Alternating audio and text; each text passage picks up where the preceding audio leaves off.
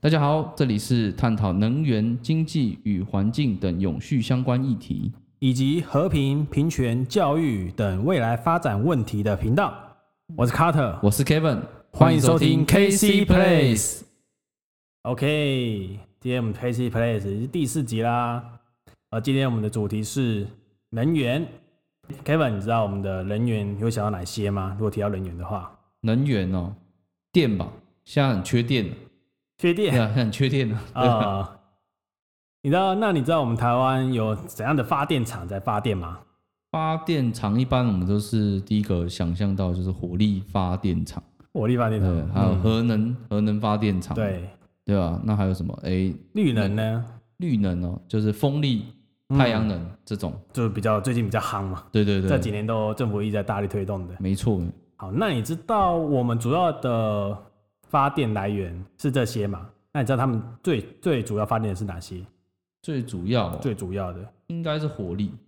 火力，火力，嗯哎呀，我听说火力。那核能呢？核能、风力你都不太了解。核能，核能的话应该是有二十趴嘛，嗯，好，没关系，我有这边有准备一些资料，我来跟他哦哟，专业的，跟 Kevin 分享啊，数据跟大家分析分享一下。因为我查的资料是火力啊，其实占了八成，八成哦，嗯超将近脱哦。八十八成，我们台湾的电力都是来自于火力。 OK 那其实我们刚才提到核能，核能它其实就差差不多大概就是十，差不多占了十成呐、十成而已对，它十成而已哦。哦。那我们知道绿能在台湾来说，它目前包括了就是大家知道知道的风力啊、太阳能啊、地热、水力等等的加起来，差不多有七点三 percent 左右，七点三所以，它很少，它不到十成左右。那真的蛮少的。对，那其实就我们所知道，核能它其实是不是它的效能，发电效能应该是比火力更好。更好啊，这更好，这我确定。它既然效能比较好，那为什么它可以取代掉火力啊、风力这些绿能？那它该不该存在？我们是不是一个最近台湾比较在意的一个话题？讨论非常热烈，因那它的对发电的原理是什么啊？为发电的原理其实，就我这边现有的资料啊，就是它的发电的原理是这样，就是我们有一个铀，哦，铀一般存在是叫铀二三八，它的同位素叫做铀二三五，哦，嗯，那这个铀二三五呢，我们透过一个机器，哦，发射中子之后，经过它撞击，撞击之后产生热能。哎那当然，这个铀二三五它会包在一个锆金属，就是一个金属的燃料外壳棒里面。对，啊、外壳包着，嗯那我们发射中子去撞击它，对，那它就会产生热。那这个热呢，就会去去煮水，然后呢遇到水遇到热，就慢慢组成水蒸气嘛。对，那我们一样哦就是用这个热的水蒸气去带动我们的那个涡轮，嗯对，来来进行发电。对，OK，它整个一个简单的过程是这样。那它发电的 OK，刚才提到发电，那它的发电是有具体来说它有多少啊？对，具体台湾来说对，它其具体来实说哦，那个比例其实超差蛮大，就是说它一公克啊，对一公克的铀哦，嗯，可一公以克生产将近八点二哦乘以十的十次方焦耳。大概对是，那这个大概是什么概念呢？就是说你一公克的铀二三五对可以相对于是用二点八吨的燃煤所产生的热能，哇对。这么多，它哇，那这样子根本就不不会缺电啊。对，所以我我掐指一算啊，大概就是两百八十万倍的这个热能值。哦，据你所说的话，表示表示说，如果以现在的能源状况来说，如果从把核能作为主力的话，它以现在的发电量，可以是现代用火力发电用电量的多少？两百八十万，八十万倍，两百八十万倍！哇塞，超那级惊人的啊。完全不会有缺电的问题的。对啊，其实如果啦，如果它可以覆盖率很大的话，哇，嗯那其实大家是不太会缺电的。 OK，那这么好用的东西，那为什么大家就是比较在意它该不该存在？因为其实你也知道核嘛，核核能它会产生一个叫核废料。哦，核废料，对对对，我觉得最在意哦，最著名的就是那个日本那个福岛，福岛那个三一三一大事地件震嘛嘛，，对不对对，那三一大地震其实严格来讲，它的产生并不是核废料所引起，它的真相是什么？对，它其实是产生氢爆。氢爆，哎，氢爆，你知道我们不是有原子弹吗？嗯，哦，原子弹它是核分裂产生的爆炸。那氢爆的话，那它怎么产生的呢？其实是当时大海啸嘛，地震的时候，对你，是电都没了，就是断电、断水、断电嘛。嗯，那这个时候，核能工厂里面有一个地方叫做就是湿式储存槽，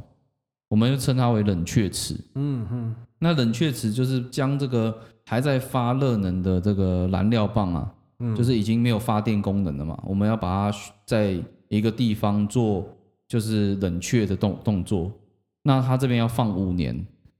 那这个冷却的中间呢，因为这个这个地震的时候产生那个电已经没了，被断电了，没有哦被断电，所以它冷却的那个效能是被下降了。嗯，就导致呢这些水就被那个放、放出来的热给什么煮滚了，对，然后弄到煤就干掉了。哦哦哦，那是不是这个这个我们那时候说燃料棒外层那个金属对，哦就被溶掉了？那这个外层金属有一个特性，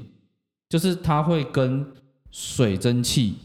反应。嗯对，我们说这个锆，它的这个金属会产跟水蒸气呢产生反应。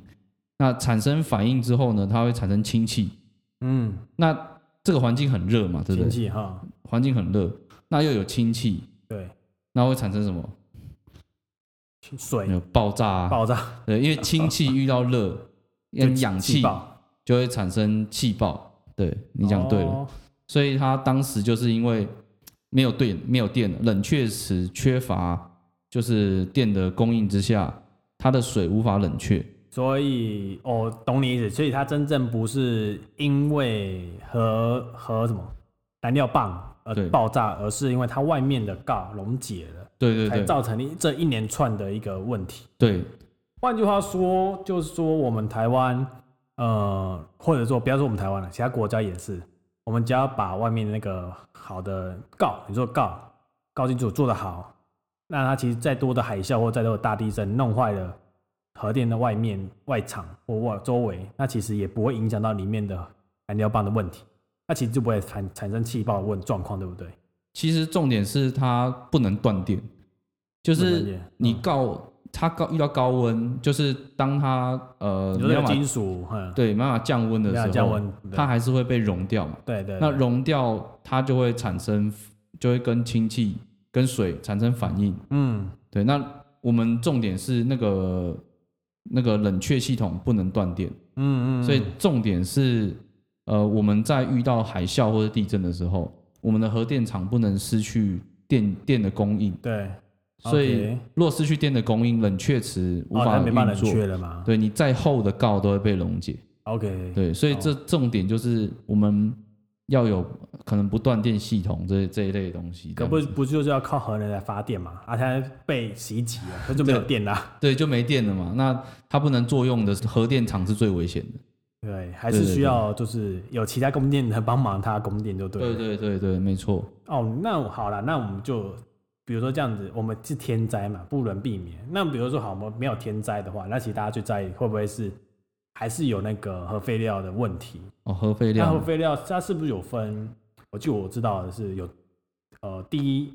低跟阶、低阶跟高阶的。高阶的，对对对。它具体是什么？低阶核废料的话，主要是我们人体穿的衣服衣服，就是有那种黄色的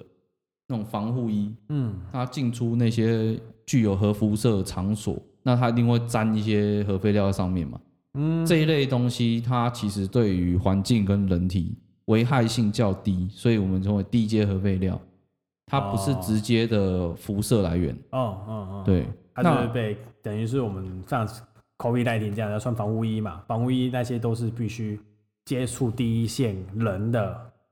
这个没这个错保护保衣嘛，那这个都是很需要消毒或者是很需要做处理，没是不错没是差不错多意思。OK，没错。那像是高阶核废料的部分呢、啊就是我们熟知的嗯就是这些所谓的燃料棒，它们失去了产生热能的那个能力，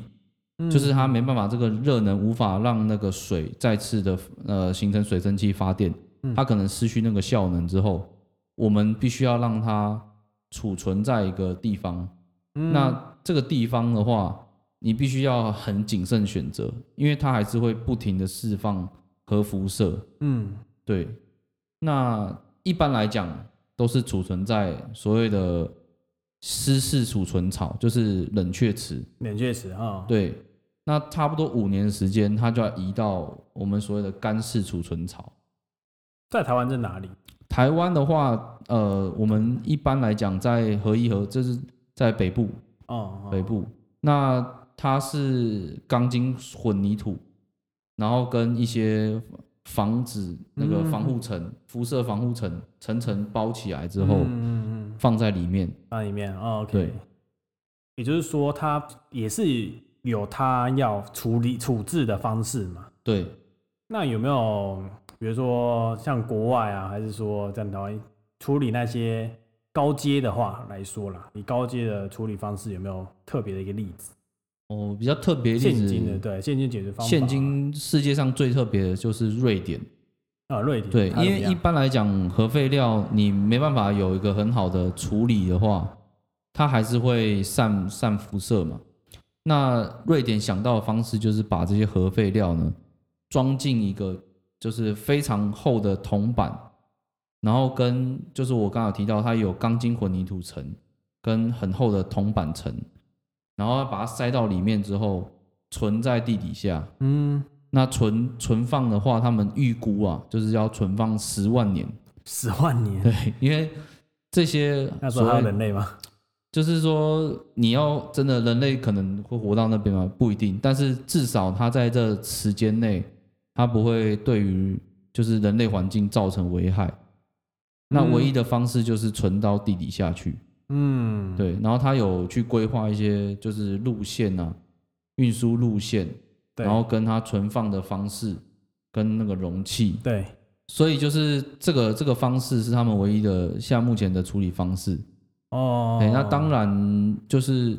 这个十万年是他们估算，就是他们不会再具有核辐射。就是人类就是没有对人类来说没有啊没有危险性的一个数字了，对，而它真正的半衰期的时间是不是更久？更久啊。那其实我们铀二三五用数学统计的话，它大概半衰期在一七亿年左右。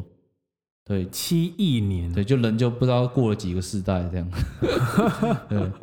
哇塞！所以它真正